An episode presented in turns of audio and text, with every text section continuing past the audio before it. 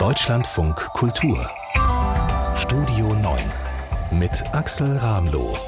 Zu Gast ist Marina Münkler. Sie ist Professorin für Literatur und Kultur an der Technischen Universität Dresden. Frau Münkler, ich grüße Sie und alle, die uns zuhören. Ja, die begrüße ich auch ganz herzlich. Ich freue mich, dass ich da bin. Wir haben gerade in den Nachrichten gehört, Frau Münkler, so ein Thema, da kann man wenig zu sagen und trotzdem, finde ich, regt es total die Fantasie an. Es geht um diese Ballonkrise, wie es in den USA heißt, das Ballonfieber. Dieser Ballon, der da in den USA gesichtet worden ist, es soll jetzt noch einen zweiten geben, aber der in den USA weiß und so groß wie drei Busse. Was ergibt sich da bei Ihnen im Kopf? Ich habe so ein ganz diffuses Gefühl, ich finde, das regt die Fantasie an, wenn es um Spionage geht, aber so richtig konkret habe ich eigentlich nur Fragen. Also was macht das Ding? Wie wird das betrieben? Warum ist es da? Ja, das ist ganz schwer zu sagen. Was man zunächst mal feststellen kann, ist, dass die Reaktion der USA sehr drastisch ist. Also die Absage des Besuchs von Außenminister Blinken in China, der jetzt angestanden hätte, das ist eine harte diplomatische Reaktion. Daraus kann man schlussfolgern, die müssen das für einen ernsthaften Vorfall halten, sonst würden sie das nicht machen, sonst würden sie das kritisieren, aber weiter würden sie nicht reagieren. Andererseits, ähm, dass die Chinesen entweder so ein Ding in die USA abtreiben lassen vom Wind oder aber es als gezielte Provokation dort auftauchen lassen. Das spricht eher dafür, dass sie derzeit an besonders guten diplomatischen Beziehungen zu den USA nicht interessiert sind, sonst hätten sie das vermieden. Man muss ja auch sagen, die USA und die Chinesen haben momentan ein sehr schwieriges Verhältnis. Ja. Blinken wäre der erste Außenminister seit vielen Jahren gewesen, der dahin gereist ist. Die USA haben erst in dieser Woche gesagt, dass sie ihre Militärpräsenz auf den Philippinen verstärken wollen. Also da geht es ja schon um sehr viel und dieser Ballon ist ja quasi auch wie so eine Art Sinnbild tatsächlich, dass man, auch wenn man am anderen Ende der Welt ist, immer auch tatsächlich sich direkt im Auge haben kann. Ja, das ist ganz sicher so. Also es ist ja wohl so, dass die USA die äh, Chinesen für die eigentliche geostrategische Herausforderung halten, Russland schon länger nicht mehr. Und äh, dass äh, dem ihre besondere Aufmerksamkeit gilt und die Chinesen ihrerseits natürlich die USA als den stärksten Konkurrenten um die Frage, wer letzten Endes die Welt beherrschen wird. Denn einen Weltherrschaftsanspruch haben die Chinesen, glaube ich, tatsächlich. Am Samstagmittag, an dem Marina Münkler bei uns ist, sie ist Professorin für Literatur und Kultur an der TU Dresden. Frau Münkler, wir wollen hier den Tag sortieren, was alles passiert, was heute wichtig ist. Und aus den USA gibt es die Meldung, dass zum ersten Mal Geld an die Ukraine geschickt wird, ganz konkretes Geld, nämlich das aus dem beschlagnahmten Vermögen eines russischen Oligarchen kommt. Es sind rund 5 Millionen Euro. Sie stammen vom Milliardär Konstantin Malofejew. Das ist einer der die separatistischen Bewegungen auf der Krim mitfinanziert hat, der auch auf EU-Sanktionslisten mhm. steht deswegen. Sind die USA da ein Vorbild für Europa? Sollten wir das auch sanktioniertes Vermögen Richtung Ukraine schicken? Ja, das Problem ist ja, dass in Europa die Beschlagnahme von solchem sanktionierten Vermögen sehr schwierig ist, aus rechtlichen Gründen, dass sie auch nicht mit der gleichen Entschiedenheit vielleicht betrieben wird wie in den USA. Und das führt dazu, dass davon schon sehr lange und sehr oft die Rede war, aber eigentlich nichts Nennenswertes passiert ist. Nun muss man natürlich sagen, fünf Millionen Euro sind ein läppischer Betrag. Das ist wenig. In Relation zu dem Vermögen, über das Herr Malofejew verfügt. Äh, auch in Relation zu dem, was die Ukraine braucht. Das heißt, es ist eine rein symbolische Aktion. Die symbolische Aktion ist aber insoweit wichtig und wenn Europa da nachziehen könnte, wäre das schon sinnvoll, dass diese Oligarchen sich mit ihrem Geld, das ja größtenteils zusammengeraubt ist, ähm, sich nicht mehr so sicher fühlen können. Und fünf Millionen können ja auch der Anfang sein. Insoweit wäre das sinnvoll, wenn die EU da vorangehen würde. Aber die rechtlichen Instrumente in den USA sind gerade was die Beschlagnahme von Vermögenswerten äh, anbetrifft, und das hat was mit der Art und Weise, wie in den USA die Mafia verfolgt worden ist, ähm, sehr viel ausgefeilter und besser entwickelt als in Europa. Symbolik, Signale, ähm, daran arbeitet die Europäische Union ja auch. Sie haben es gerade schon beschrieben, die Entscheidungsprozesse sind hier ein bisschen anders. Die Europäische Union funktioniert anders. Das sind mehr als 20 Regierungen, die da zusammenkommen müssen. Jetzt war aber gestern die EU-Spitzen in der Ukraine, in Kiew, zum Gipfel. Und es gab eigentlich vor allem ein Thema, das ist der EU-Beitritt. Die Ukrainer sagen, wir glauben, wir können das in zwei Jahren schaffen. Das ist doch illusorisch, oder? Auch diesen Druck aufzubauen, dass man das in zwei Jahren schaffen kann. Das ist sicher illusorisch, das wird auch so nicht funktionieren. Es ist wichtig für die Ukraine, insoweit muss man verstehen, dass sie versuchen, diesen Druck aufzubauen. Sie brauchen ja irgendetwas, das ihnen eine Perspektive gibt.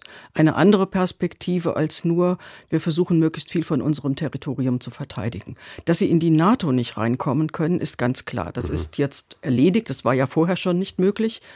Ähm, also was ist die nächste große Organisation, der Sie beitreten können, von der Sie sich so etwas wie Schutz erhoffen können? Das ist die EU. Deshalb streben Sie das an, natürlich auch wegen Ihrer ökonomischen und politischen Orientierung nach Westen.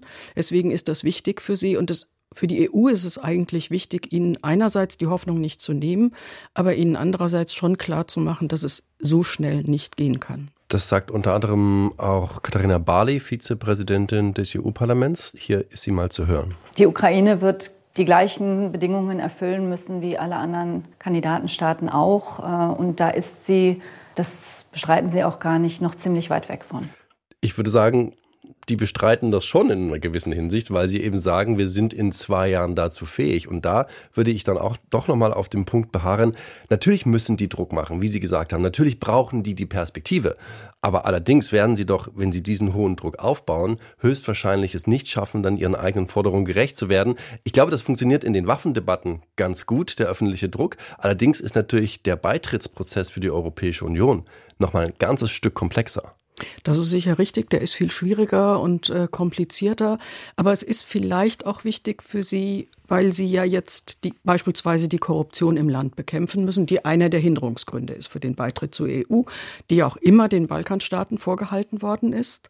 Ähm, und die, das muss in der Ukraine entschieden gemacht werden. Und Sie haben ja in der letzten Zeit gerade mal ein paar Schritte unternommen in dieser Richtung, auch gegen Oligarchen, von denen man dachte, Zelensky hätte Verbindungen zu ihnen und die seien deswegen unantastbar. Das hat sich gezeigt, sind sie nicht. Also insoweit, glaube ich, braucht die Ukraine diesen Druck nach zwei Richtungen. Zum einen, um diese Perspektive für sich zu haben, etwas, wofür es sich lohnt zu kämpfen, aber andererseits aber auch, um im Inneren argumentieren zu können, wir sind jetzt im Krieg, aber wir müssen trotzdem beispielsweise gegen die Korruption vorgehen. Und wir können beides gleichzeitig tun. Das eine hindert ja. uns nicht, das andere ja. zu tun. Und natürlich auch, was man ja auch leicht sagen könnte, wir sind jetzt in dieser Ausnahmesituation, wir sind im Krieg, wir können das jetzt nicht machen. Genau. Wir schieben das auf die lange Bank. Ja. Es wird versucht, es wird versucht, das muss man festhalten. Auf der anderen Seite muss sich ja nicht nur die Ukraine ändern. Es wird sich höchstwahrscheinlich auch die Europäische Union ändern müssen, bevor überhaupt so ein großes Land noch beitreten kann. Weil das hat sich ja schon gezeigt in den letzten Erweiterungsrunden. Das europäische Leben ist natürlich vielfältiger geworden, das kann man alles so festhalten, aber natürlich auch unheimlich viel komplizierter. Ja, also das ist sicher schwierig. Ähm, das äh, Durchschnittseinkommen in der Ukraine liegt bei ungefähr 3.800 Euro. Das Durchschnittseinkommen in der EU bei knapp 26.000 Euro. Ähm, das heißt, sie müssten erstmal auch ökonomisch herangeführt werden. Denn also die Nettoempfängerländer, die jetzt da sind, sind im Vergleich zur Ukraine wirklich klein. Äh, insoweit ähm, ist das, äh, ist das tatsächlich schwierig äh, für die EU, ein schwieriger Prozess und das wird die Entscheidungsprozesse in der EU schwieriger machen. Natürlich gibt es auch Eifersüchteleien von den Ländern, die glauben, sie würden dann weniger kriegen. Das heißt, man muss eigentlich in der EU die Entscheidungsprozesse reformieren ähm, und muss beispielsweise klarstellen, dass eigentlich nicht mehr jeder ein Vetospieler sein kann. Und gleichzeitig ist ja auch in der EU momentan eine Grundidee, dass man über viele Konflikte, die es innerhalb Europas gibt, hinwegsieht, weil man sich versucht, einig zu präsentieren, was die Ukraine angeht. Das ist ja auch eine gewisse, ein gewisser Zusammenhalt, der sich in Europa ergeben hat durch diesen Krieg. Allerdings muss man ja sagen, wir reden jetzt eben von einem fernen Ziel. Da ist es auch viel leichter zu formulieren, als wenn dann wirklich konkret dieses riesige Land Teil der Europäischen Union wäre. Glauben Sie allerdings, würden Sie sagen, ja, lassen wir es fünf Jahre sein oder zehn Jahre, irgendwann ist die Ukraine Teil der EU? Weil ich muss sagen, ich sehe es ehrlich gesagt skeptisch. Ich habe, wenn wir uns anschauen, was auf dem Balkan passiert ist in den letzten Jahren, da reden wir seit langer Zeit über Beitritt, Beitritte. Es passiert faktisch sehr, sehr wenig und Sie haben es erwähnt, das sind im Vergleich kleinere Länder als die riesige Ukraine mit dieser sehr komplizierten geopolitischen Lage und mit der komplizierten auch Struktur des Landes.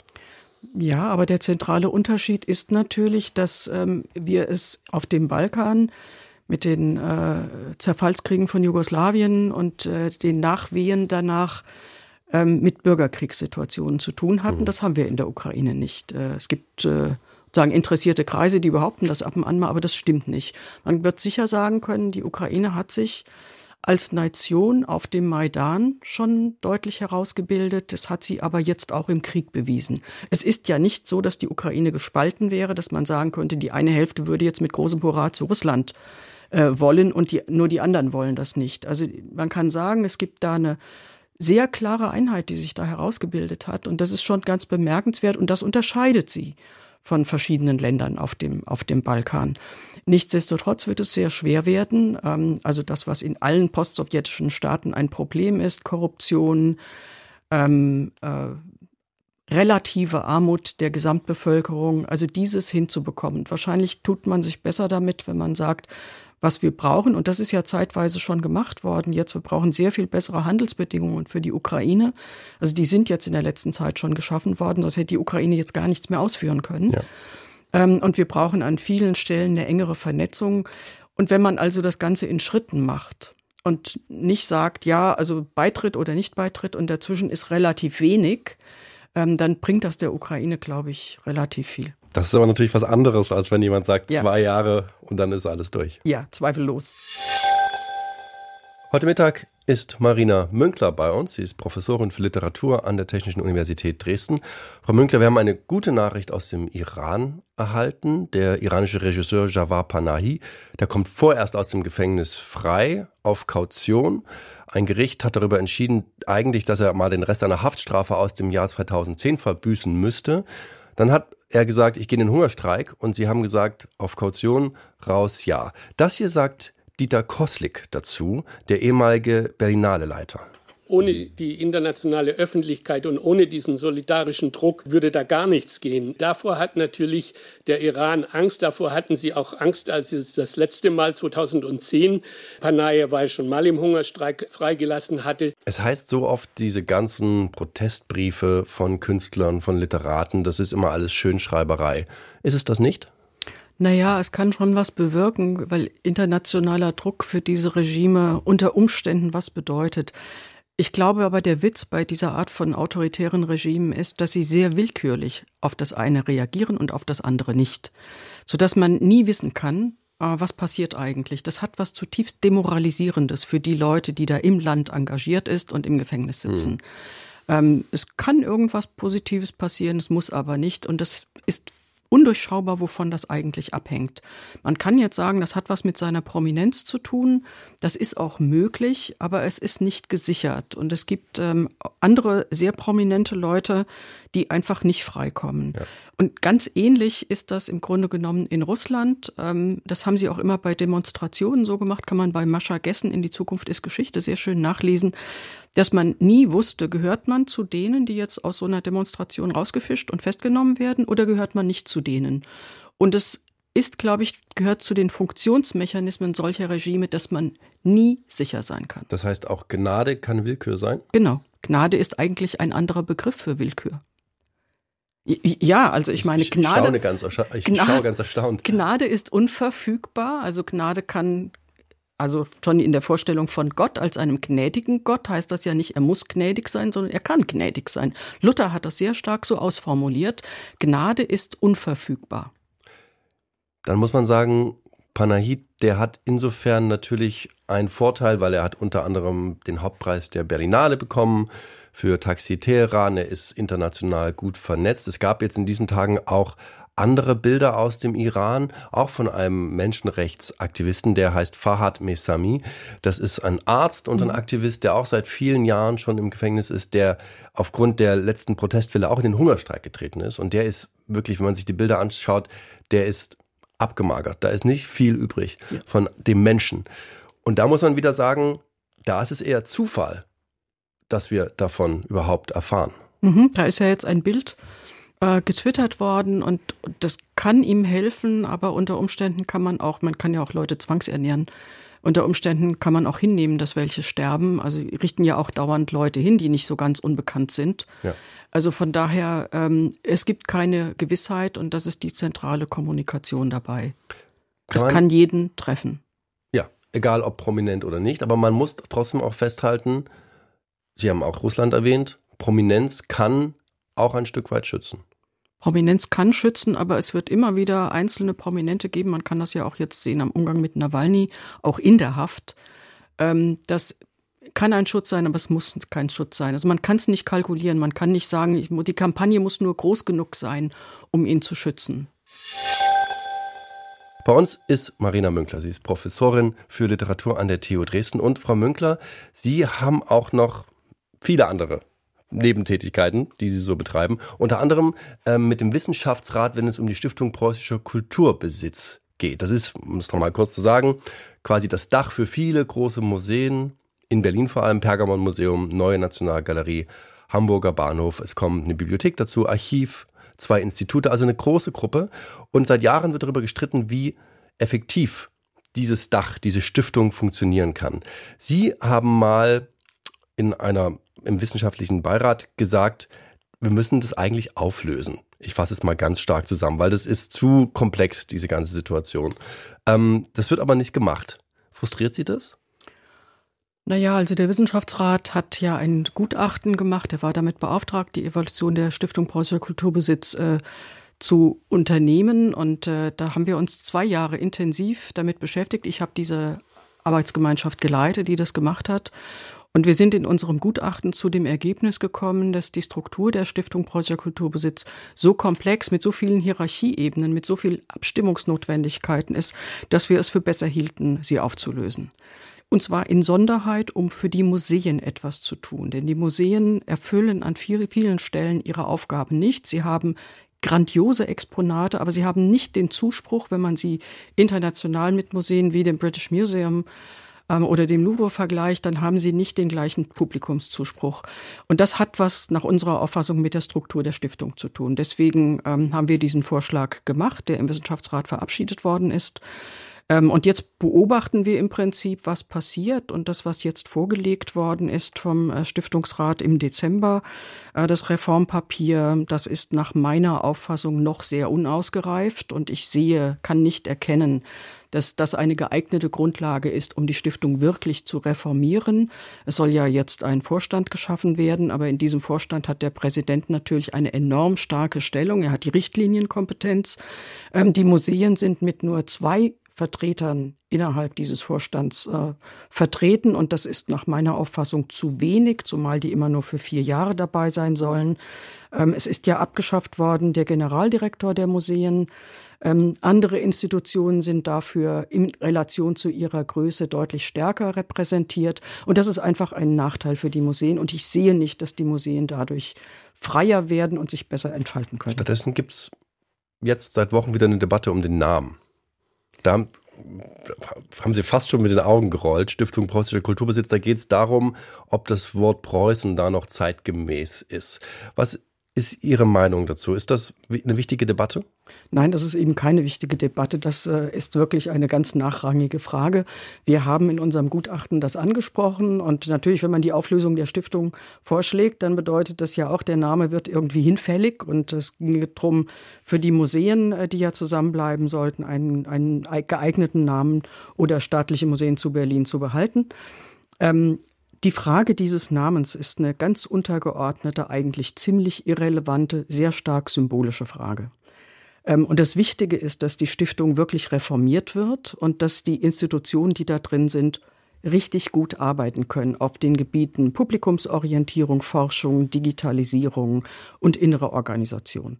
Und wenn das geschafft ist, dann kann man meinetwegen sich über den Namen unterhalten. Aber eine wichtige Frage ist das überhaupt nicht. Aber ist das wirklich nicht wichtig? Also, weil es gibt doch wirklich auch viele Menschen, die sagen, das liegt in der Vergangenheit, diese, diese Stiftung, die Wurzeln sind da, die können ja auch da bleiben. Aber mit dem Namen wird eben schon auch vieles verbunden, was negativ ist. Und natürlich haben Sie recht, man muss in die Tiefe gehen, in Strukturen, muss alles besprochen werden. Aber es ist doch schon auch wichtig, wie etwas an der Oberfläche verkauft wird, oder? Naja, also was man sagen kann, ist, es gab ja mal einen Markenbildungsprozess in der Stiftung Preußischer Kulturbesitz, wo man versucht hat, den Namen zur Marke zu machen. Mhm. Und der hat nicht funktioniert. Also da hat man ziemlich viel Geld reingesteckt und es ist nicht rausgekommen, dass jetzt in der ganzen Welt Stiftung Preußischer Kulturbesitz äh, der durchklingende Name ist. Ja, das ist auch verständlich. Ja, Und insoweit, und nun gibt's ja Preußen nicht mehr und es gab aber eben diesen Kulturbesitz. Natürlich ist vieles dazugekauft worden in diesen Jahren seit 1957, seitdem die Stiftung gegründet worden ist. Und insoweit kann man sagen, ja, der Name ist vielleicht nicht mehr so wichtig. Die preußische Tradition als Preußen als Kulturstaat, das kann man schon nicht bestreiten, ist ein wichtiger Aspekt. Man kann dann vielleicht auch sich mal angucken, wo denn die großen äh, Stiftungen herkommen ähm, beispielsweise von dem Berliner jüdischen Mitbürger James Simon. Der hat den Gemäldesammlungen ähm, unendlich viel gestiftet. Der hat unter anderem auch die Nofretete äh, gestiftet. Er hat die Ausgrabungen in Ägypten finanziert. Auch das ist natürlich immer in der Diskussion, ähm, wie legitim äh, sind bestimmte Kulturgüter äh, als äh, Eigentum der Stiftung Preußischer Kulturbesitz. Aber das Zentrale ist tatsächlich nicht der Name. Das ist also die Eröffnung eines Nebenkriegsschauplatzes, um von dem eigentlichen, glaube ich, mehr oder minder abzulenken. Aber hätte nicht auch die Kulturstaatsministerin Claudia Roth eigentlich ein Interesse, weg von den Nebenschauplätzen zu kommen, genauso wie der Präsident Hermann Parzinger? Die reden ja aber beide trotzdem da auch mit und sagen, das sind schon auch Debatten, die geführt werden müssen. Die sagen, das ist legitim, zumindest mal darüber nachzudenken. Natürlich ist es legitim, darüber nachzudenken, aber ähm, es ist eben nicht die entscheidende Frage, um die es geht, wenn man die Reform der Stiftung Preußischer Kulturbesitz betreiben will. Mhm. Ähm, und von da und Herr Patzinger hat ja seine Auffassung in dieser Frage ziemlich gewendet. Also wir hatten das, wie gesagt, im Gutachten angesprochen. Danach hat er erklärt, ähm, ihm gefalle jetzt eigentlich der Name Preußen immer besser, zunächst einmal. Dann gab es eine neue Kulturstaatsministerin, die an diesem Namen mir jetzt eher weniger gefallen hat. Daraufhin hat er jetzt erklärt, ja, also der Name, der sei ja international noch nie vermittelbar gewesen. Das ist schon erstaunlich. Also von daher kann man sehen, ähm, dass da vielleicht doch so etwas wie ein Interesse an einer Namensdebatte äh, besteht, um von der Strukturdebatte ein bisschen abzulenken. Sie haben diese Arbeitsgruppe des Wissenschaftsrats geleitet und die Arbeit geht doch jetzt aber auch bald weiter. Ja, ähm, immer wenn der Wissenschaftsrat eine Institution evaluiert hat, dann ähm, leitet er nach drei Jahren eine Nachverfolgung ein. Also wir schauen uns an, was ist denn geworden eigentlich aus dem ja ursprünglich mal angedachten Reformprozess. Und das werden wir jetzt auch im Sommer machen. Und wir werden die angedachten Reformen und in der, die Weise, wie sie umgesetzt werden, aufmerksam verfolgen. Und das heißt aber aufmerksam verfolgen, heißt auch schon, wenn ich Sie gerade richtig verstanden habe, sehr kritisch verfolgen, weil aus Ihrer Sicht ist durch das, was da jetzt vorgeschlagen wird, gar keine Stärkung der Institutionen zu haben, sondern eigentlich das Gegenteil. Also jedenfalls kann man stark bezweifeln, dass das die Institutionen und vor allen Dingen die Museen ähm, wirklich stärkt. Und von daher werden wir uns das aufmerksam anschauen. Und wir werden natürlich dann auch ein Nachverfolgungsgutachten vorlegen und das dann wieder der Öffentlichkeit zur Verfügung stellen. Marina Münkler ist heute mit Mittag bei uns im Deutschlandfunk Kultur. Sie ist Professor, Professorin für Literatur an der Technischen Universität Dresden. Frau Münkler, gestern war Giorgia Meloni in Berlin, italienische Ministerpräsidentin seit vier Monaten. Als sie gewählt werden sollte, da hieß es oft, das könnte das Ende Europas bedeuten. Eine rechtsextreme Politikerin. Sie ist jetzt vier Monate im Amt und Europa steht noch. Sind Sie überrascht? Nein, eigentlich nicht. Ich meine, das hätte ja schon vorher mit Berlusconi eigentlich viele Gründe gegeben zu sagen, äh, mit, mit Berlusconi kann man nicht arbeiten. Es gäbe noch mehr Gründe zu sagen, mit Orban kann man nicht arbeiten und das müsste Europa sprengen. Ähm, Europa kann sich de facto nicht leisten, ähm, in Teile zu zerfallen, schon gar nicht unter dem Eindruck des Ukraine-Krieges.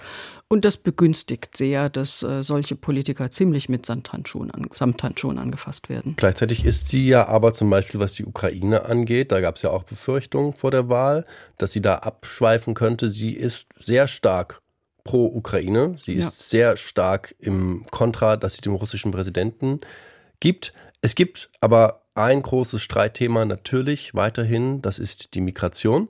Dazu hat Bundeskanzler Olaf Scholz gestern das hier gesagt. Italien war und ist für viele Deutsche ein Sehnsuchtsland. Das hat sich seit Goethes Zeiten nicht geändert.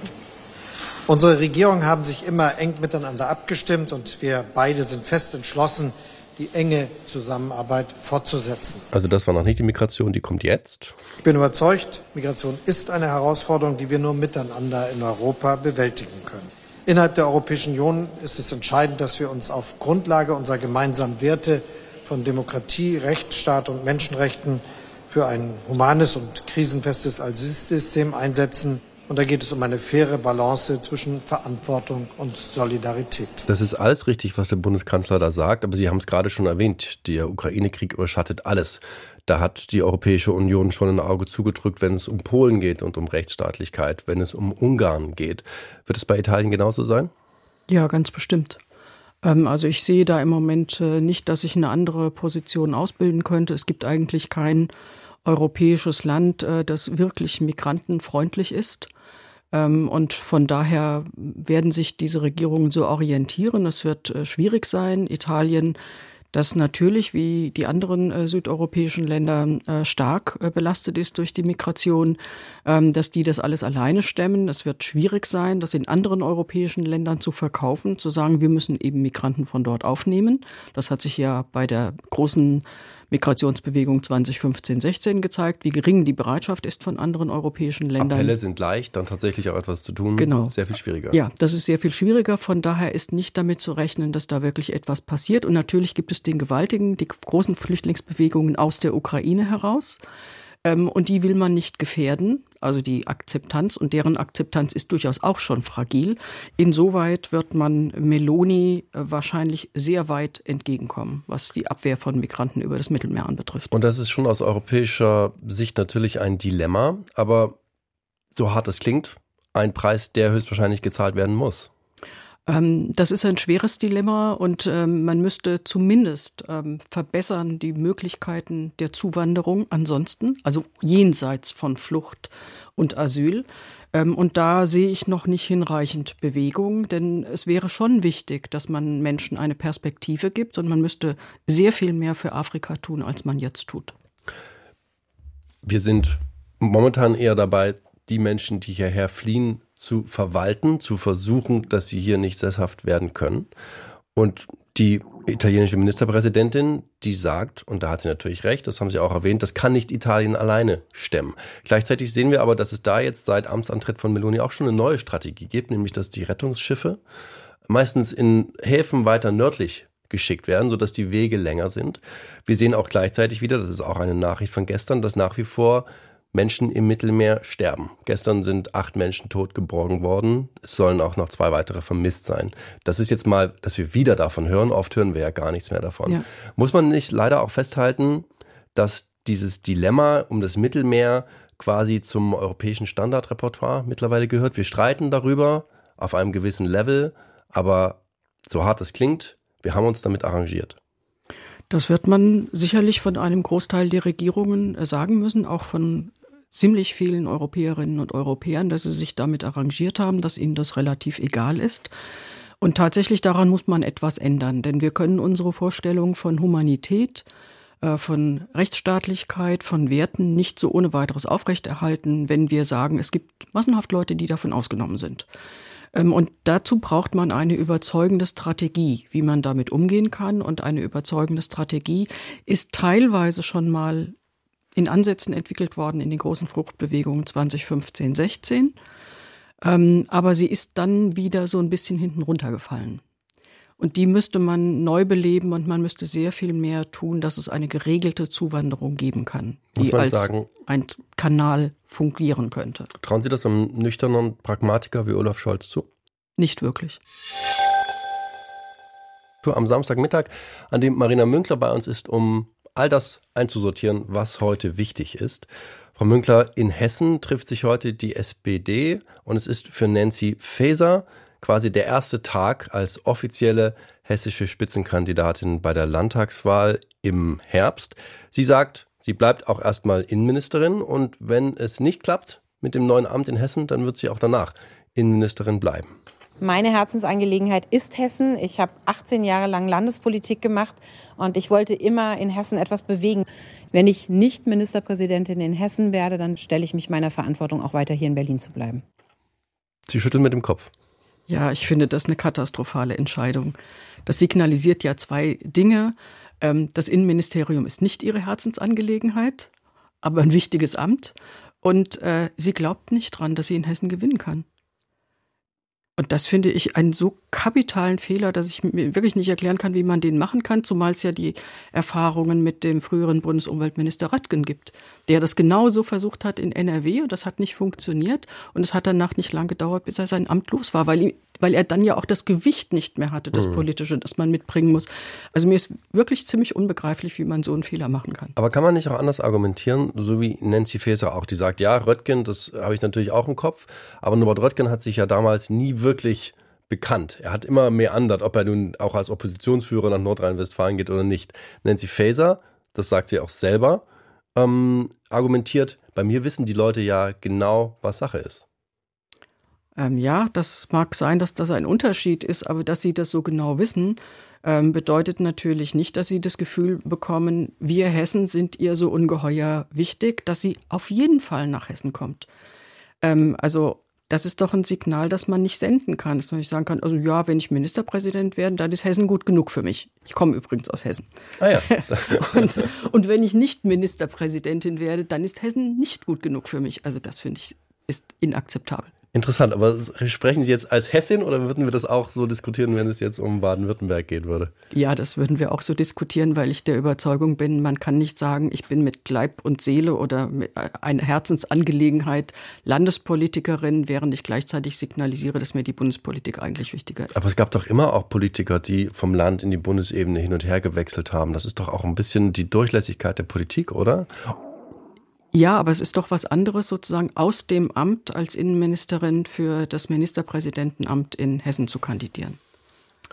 Anderes Argument, was Nancy Faeser anbringt. Ich sehe schon in ihren Augen, es wird sie nicht überzeugen. Aber es heißt ja auch, wenn ich jetzt als Innenministerin in Berlin, da kann ich ja auch Punkte machen. Ich kann mich inszenieren, nicht nur inszenieren. Ich mache ja auch wichtige politische Felder und kann dann auch im Wahlkampf sagen, schaut her, ich Nancy Faeser, ich pack das an, ich pack jenes an.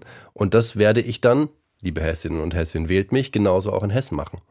Also es ist doch schon auch, also so stelle ich es mir zumindest vor, ich kann das schon nachvollziehen, dass man sagt, aus so einem wichtigen Amt heraus kann man mit einem anderen Gewicht Wahlkampf machen. Ähm, das glaube ich gerade nicht. Ähm, ich glaube, man könnte mit einem anderen Gewicht Wahlkampf machen, wenn man sagt, ähm, dieses ungeheuer wichtige Amt gebe ich auf, weil mir Hessen noch wichtiger ist. Hm. Also und dann muss man natürlich auch bedenken, dass die CDU jetzt einwendet, ähm, ja, Frau Faeser kann sich ja dann nicht richtig auf das Innenministerium konzentrieren. Sie muss ja jetzt schon argumentieren, ja, sie würde ähm, natürlich die Arbeit im Innenministerium, wenn es ganz dringend ist, immer dem Wahlkampf vorziehen. Da ist doch das ganze Dilemma schon deutlich. Also sie ist jetzt schon unter Druck, es hat noch gar nicht richtig angefangen. In der CDU heißt es, suchen Sie jetzt schon nach alten Ausschnitten von SPD-Mitgliedern, die damals Norden Röttgen kritisiert haben für diese Entscheidung. Das wird natürlich kommen. Was ist Ihr Eindruck? Wird Frau Faeser dabei bleiben können? Das ist ja auch noch nicht beschlossene Sache. Man kann ja auch irgendwann noch sagen, vielleicht war es doch nicht so eine gute Idee. Nein, das geht da nicht mehr. Also das halte ich für völlig ausgeschlossen. Also man kann nicht, äh, äh jetzt ist es, wie viele Monate sind es zur Wahl? Acht Monate. Ähm, sie kann auch nicht drei Monate vor der Wahl sagen, oh, ich habe jetzt gemerkt, es war doch nicht so eine gute Idee. Das geht nicht. Das ist jetzt auf Gedeih und Verderb. Da werden wir dann im Oktober sehen, ob das irgendwas genützt hat. Sie, Frau Münkler, sind kritisch. Das haben wir auf jeden Fall gemerkt. Damit geht unsere Stunde jetzt auch schon zu Ende. Marina Münkler war heute Mittag eine Stunde bei uns hier in Deutschland von Kultur, um den Tag zu sortieren. Vielen Dank, dass Sie bei uns gewesen sind. Sehr gerne.